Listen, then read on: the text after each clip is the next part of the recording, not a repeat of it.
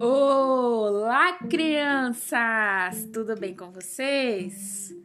Hoje eu tenho uma historinha para contar para vocês.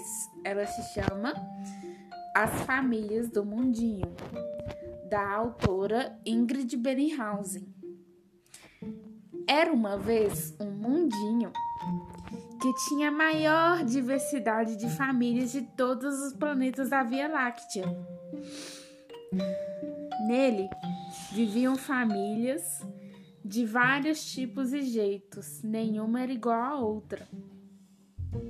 Algumas famílias eram grandes e não paravam de crescer. Outras eram bem pequenas. Existiam famílias em que todos eram parecidos, gostavam das mesmas coisas e nunca discutiam entre si e outras em que ninguém se parecia.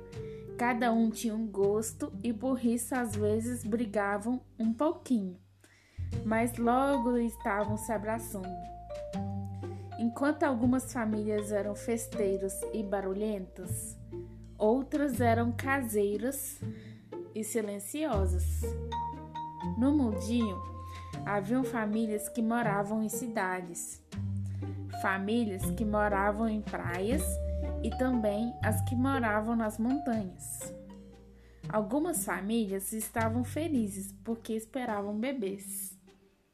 Outras estavam tristes, pois alguém querido havia, havia partido. No mundinho, existiam famílias que dividiam as tarefas da casa e viajavam nas férias para visitar parentes distantes.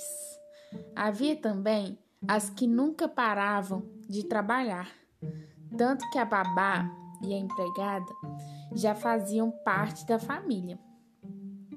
No mundinho havia famílias que adotavam filhos